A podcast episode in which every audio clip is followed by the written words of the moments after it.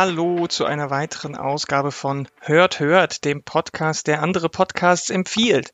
Gibt ja auch mittlerweile echt so viele Podcasts da draußen, dass man die guten auch so ein bisschen sich raussuchen muss, beziehungsweise eben von uns empfehlen lassen muss. Wir von Pool Artist machen das gerne. Maria, wie ihr Knuffis ja mittlerweile bestimmt schon mitgekriegt hat, macht diesen Hört, Hört Podcasts nicht mehr oder nicht mehr alleine zumindest, weil sie sehr viel anderes auch sehr Cooles macht. Und deswegen machen das jetzt wir Pool Artists mit und für sie.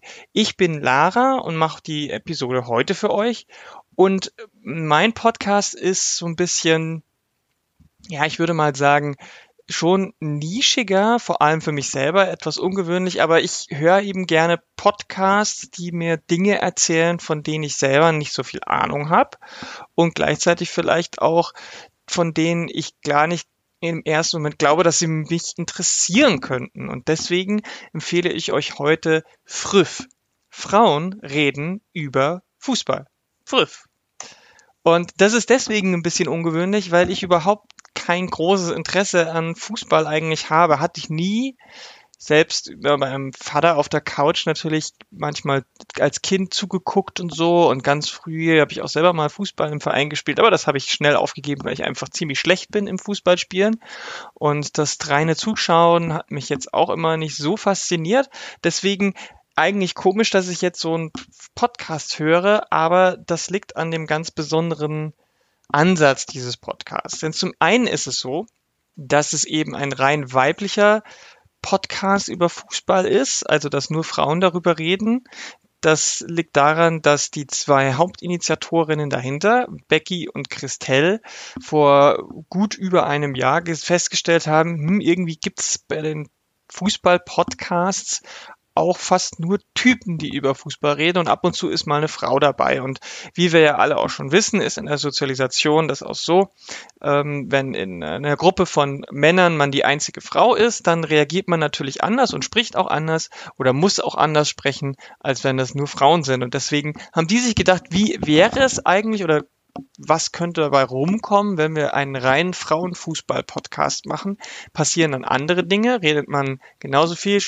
Mist oder macht man, hat man genauso viel Spaß oder ergibt sich doch was anderes? Und der zweite Ansatz ist, dass die beiden das eben nicht zu zweit machen, sondern das ist ein Podcast-Kollektiv. Und das Kollektiv ist richtig groß, denn es sind ungefähr 25 Podcasterinnen, die da diesen Podcast mitgestalten. Natürlich nicht alle in einer Episode gleichzeitig, sonst kommt ja jeder nur eine Sekunde zu Wort und man ist schon bei 25.000 Minuten sondern die teilen sich das immer so auf. Und der Podcast ist thematisch aufgestellt. Das heißt, die reden jetzt nicht über die aktuelle Bundesliga-Spieltage im Einzelnen, sondern die suchen sich dann immer ein größeres Thema, das auch sehr aktuell sein kann, aber nicht unbedingt muss, und reden dann einmal im Monat ausgiebig darüber in unterschiedlichen Konstellationen. Manchmal tun sie sich auch so zusammen, dass sie zu zwei, zu dritt ähm, über einen Aspekt reden und nochmal zwei, drei unabhängig davon auch über diesen Aspekt oder über andere ja, Schwerpunkte des Aspekts so und äh, daraus wird dann eine Folge. Diese 25 Leute des Kollektivs, das sind einfach Fans oder auch Journalistinnen, die sich beruflich mit dem Thema Fußball auseinandersetzen. Das sind Menschen, die selber Fußball spielen, also Spielerinnen und einfach allgemein Interessierte an, sage ich mal, gesellschaftlichen, sportlichen Themen. Und daraus ergibt sich dann immer wieder eine neue ähm, interessante Mischung. Das Ganze ist auch sehr diskussionsfreudig, ähm, aber eben auch immer solidarisch. Das heißt, es geht nicht hier um Konkurrenz. Hier versucht keine die andere mit ihrem Wissen auszutrumpfen oder so zu tun, als ob man es besser wisst wüsste, wissen würde oder dass man eben nicht auch nicht so diesen Konkurrenzkampf, den der, der Frauen ja gerne mal unterstellt wird, der passiert hier auch nicht, sondern es ist immer eher ein, ein, ein, ein ja, schon diskussionsfreudiger, aber eben ein Austausch auf, auf, auf Augenhöhe. Und das macht dem, gibt dem Ganzen schon irgendwie eine ganz andere Atmosphäre, als wenn jetzt irgendwie so Rivalitäten stattfinden. Weil diese 25 Frauen natürlich auch unterschiedliche Vereine unterstützen und Natürlich gibt's da, äh, könnte man da auch sagen, gibt's äh, Reibungspotenzial, aber bisher ist das alles immer sehr friedlich geblieben in den Folgen. Ähm, dadurch, dass es den Podcast noch nicht so lang gibt und der nur monatlich rauskommt, gibt's noch nicht so viele Folgen. aber die Folgen sind dafür dann auch etwas länger. Hm, es geht ein bisschen mehr darum, wie kann man diese Themen angehen, wenn man eben nicht so viel Rücksicht auf gewisse Dinge nehmen muss und sich erstmal den Platz erkämpfen muss, überhaupt was sagen zu dürfen oder wenn die eigene Expertise nicht immer so in Frage gestellt wird und man, man erstmal beweisen muss, dass man, dass man auch Ahnung von Fußball hat. Und ähm, wir hören mal rein in die erste volle Folge. Es gibt eine Nullnummer, wo sich die meisten von den Teilnehmenden ähm, des Kollektivs selber so ein bisschen vorstellen, warum sie es machen und was sie so interessiert. Aber ich gebe euch jetzt mal einen kurzen Ausschnitt über die erste volle Folge. Da geht es um die Sozialisation. Also wie sind die Leute, die in der Folge dabei sind, also die Frauen ähm, des Kollektivs selber überhaupt zum Fußball gekommen und, und dabei geblieben und auch ähm, wie das so allgemein eigentlich ist. Und da gibt's ein paar Studien und äh, wissenschaftliche Erhebungen, nicht so viele. Eine der ModeratorInnen der Folge Nicole, die hat zum Beispiel ein Buch geschrieben, Watching the Boys Play, Frauen als Fußballfans, weil, das ist schon ein paar Jahre her, damals gab's dieses Buch einfach nicht. Und sie hat dann gesagt, okay, wenn es das nicht gibt, dann schreibe ich es halt einfach selber. Also schon sehr krass. Ähm, hat dann auch Interviews mit Frauen geführt, wie sie sich selber sehen oder wie das so ist. Mittlerweile gibt es mehrere wissenschaftliche Arbeiten dazu, die dann Mara, eine der anderen Moderatorinnen, ähm, auch so ein bisschen zusammenfasst. Und da hören wir jetzt mal kurz rein was sich so durch die Arbeiten tatsächlich durchgezogen hat. Ähm, da werdet ihr ja dann in dem anderen Teil auch noch drüber sprechen, was die Ergebnisse der Umfrage angeht, die wir aufgesetzt haben, ist, dass tatsächlich ähm, die meisten von den Fans, von den weiblichen, die da interviewt werden in diesen Arbeiten, angeben, dass also die Person, über die äh, sozusagen der Erstkontakt zum Fußball lief, äh, eine männliche war. Ganz oft der Vater. Brüder spielen auch eine Rolle, aber auch also Freunde, Lebensgefährte, Männer. Was ich ganz witzig finde, ist, dass es sich da teilweise auch schon so umkehrt, also dass äh, Mütter erzählen, ihr Erstkontakt war durch ihre kleinen Söhne, weil die sich durch, äh, für Fußball interessiert haben und aber eben nicht alleine ins Stadion wollten oder konnten. Oder auch tatsächlich Großmütter, die sagen, sie sind durch ihre Enkelkinder äh, ins Stadion oder mit dem Fußball in Kontakt gekommen. Ähm, was auch, also ähm, das sind jetzt natürlich alles keine komplett irgendwie äh, auf alle Fußballfans, auf alle weiblichen übertragbaren Ergebnisse, sondern die äh, sind jeweils in einem bestimmten Zusammenhang von einem Verein äh, erhoben worden und also auch ähm, viel eben ähm, über Interviews und jetzt äh, zahlenmäßig nicht sehr groß, aber trotzdem denke ich, ähnlich wie auch mit den Ergebnissen aus der Umfrage, dass man da ja so eine Grundlage eben hat, äh, auf der man also das Thema behandeln kann. Ähm, und was, was sich so durchgezogen hat, war, dass, also selbst wenn die Verbindung zu der Person, über die man zuerst ins Stadion gekommen ist, sich verändert hat oder auch aufgelöst wurde, also wenn es eine Abnabelung gab vom, vom Elternteil, vom Vater oder auch die Trennung vom äh, Freund, der vielleicht einen zuerst mitgenommen hat ins Stadion, dass der Fußball aber geblieben ist. Also dass sich ähm, die Beziehung zum Fußball, zum Verein auch oft sehr schnell so selbstständig entwickelt hat, dass man das dann eben beibehalten hat. Das fand ich eigentlich ganz spannend. So, ich glaube, das hat so ein bisschen einen guten Einstieg in das Thema gegeben. Im Laufe der Folge reden die natürlich dann noch über die eigenen Sozialisationen, so ein bisschen, wer war da entscheidend, wer hat da den meisten Einfluss gehabt und wie hat sich es vielleicht auch entwickelt, gab es Schwankungen, äh, Vereinswechsel und so weiter. Das ist auf jeden Fall schon mal ganz spannend. Und sie haben auch selber im Vorfeld eine eigene Umfrage über Twitter ähm, rausgehauen, wo es darum geht, wie die HörerInnen, die potenziellen, ähm, zum Fußball gekommen sind. Und die Ergebnisse haben sie auch auf ihrer Homepage veröffentlicht. Da kann man nochmal reingucken. Da haben auch einige Leute mitgemacht. Ist natürlich bei weitem nicht total repräsentativ für Deutschland, Österreich, Schweiz, aber zumindest gibt's schon mal einen ganz guten Einblick.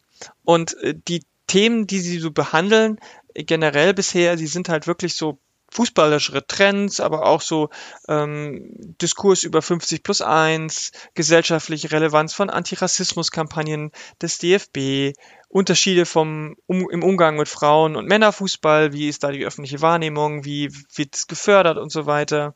Die weibliche ähm, Sozialisation habe ich ja schon angesprochen und natürlich auch das so ein bisschen das große Thema Sexismus in der Fußball-Fankultur und allgemein im Fußball, so Stadion, auf dem Feld, KommentatorInnen und so weiter.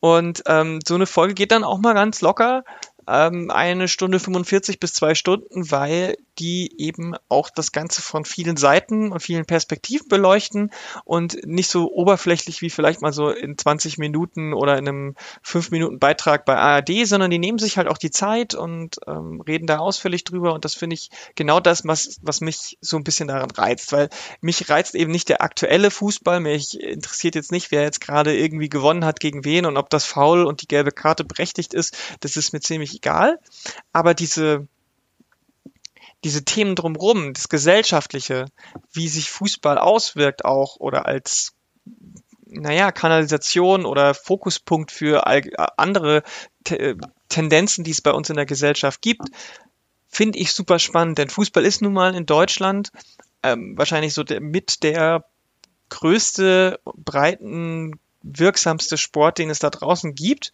Und deswegen hat er natürlich auch sowohl eine äh, ist ein Auffangbecken für verschiedene Strömungen und Prägungen und Diskussionen, aber strahlt natürlich auch wieder ab nach außen.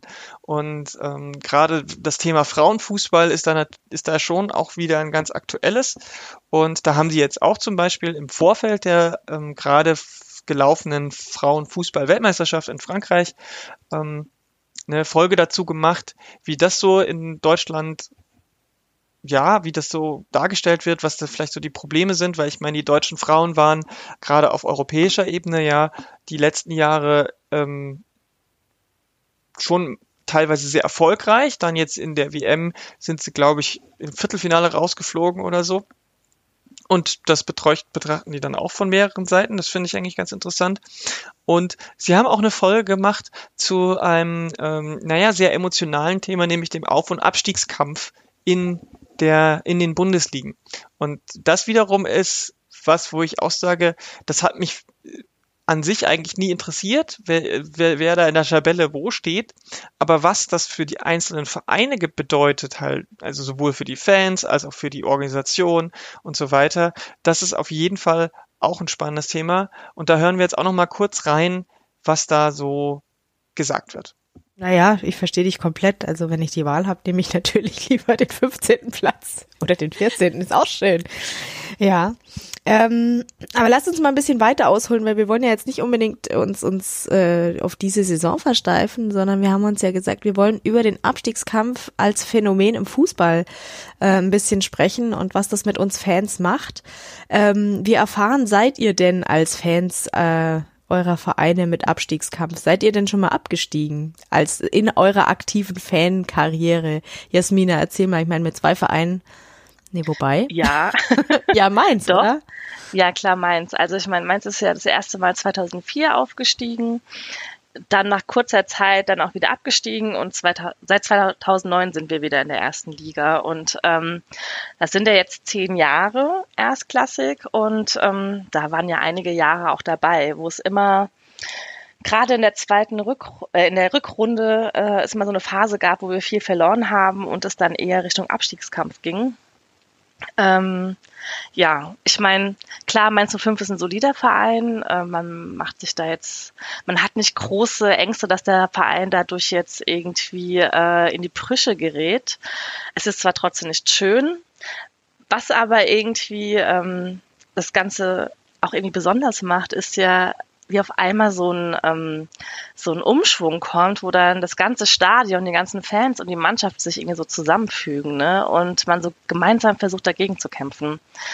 Ähm, letzte Saison war das ganz krass, da gab es ja einen Bruch zwischen Fans und Mannschaft. Und ähm, dann hatte der Verein halt eine große Veranstaltung gemacht mit einer Aussprache. Die war sehr emotional und ähm, man konnte sich so richtig auskotzen. Und auch Sandro Schwarz hat uns seine Meinung dazu gesagt. Ja, also ganz locker flockig. Und dann ging es bergauf. Also dann hat man auch richtig im Stadion gemerkt, dass das so ein richtiges Wir-Gefühl ist. Man versucht die Mannschaft anzupeitschen und wenn ich darüber erzähle, kriege ich schon wieder Gänsehaut, ne? weil das so eine ganz besondere Phase dann war und es irgendwie dann doch schön war. Ja, ich finde, das klingt sehr, sehr schön. Ja, genau. Also ihr seht schon so ein bisschen die Leute da drin, die die Frauen, äh, die dann immer gerade in den einzelnen Episoden die Moderation machen oder die Diskussion führen, erzählen halt auch viel natürlich aus ihrem eigenen Leben. So bleibt das Ganze auch so ein bisschen nahbar und ist nicht so ganz trocken, auch wenn öfter mal eben mit äh, vielleicht Daten und Fakten auch das Ganze angereichert wird. Und das finde ich halt immer eine ganz, äh, ist es halt eine sympathische Sache. Natürlich gibt es wahrscheinlich auch im Laufe der einzelnen Folgen Leute, die man ein bisschen sympathischer findet oder netter, je nachdem, wie man vielleicht auch selber zu den einzelnen Themen steht oder den Vereinen, ich weiß es nicht. Da habe ich zumindest keine ähm, Berührungsängste.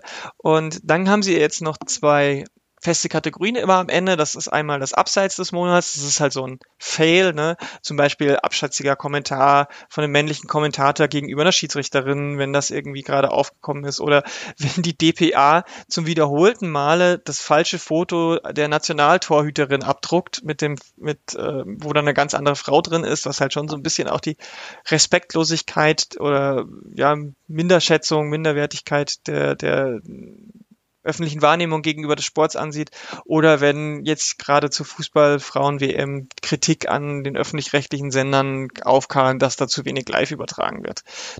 Die andere Seite, der Volltreffer des Monats, widmet sich dann so ein bisschen einem Erfolg, einer positiven Sache, zum Beispiel wie Frauenfußballkultur in anderen Ländern gefeiert wird oder positive politische Positionierung von Vereinen in gewissen Fragen. Also da gibt's dann auch immer schön, dass das den Gegenwert, den Ausgleich, das nicht immer nur so in Anführungsstrichen genörgelt wird oder kritisiert wird, sondern eben auch mal was gefeiert wird, denn ähm, auch das gehört ja zur Fußballkultur dazu, dass man Dinge feiert.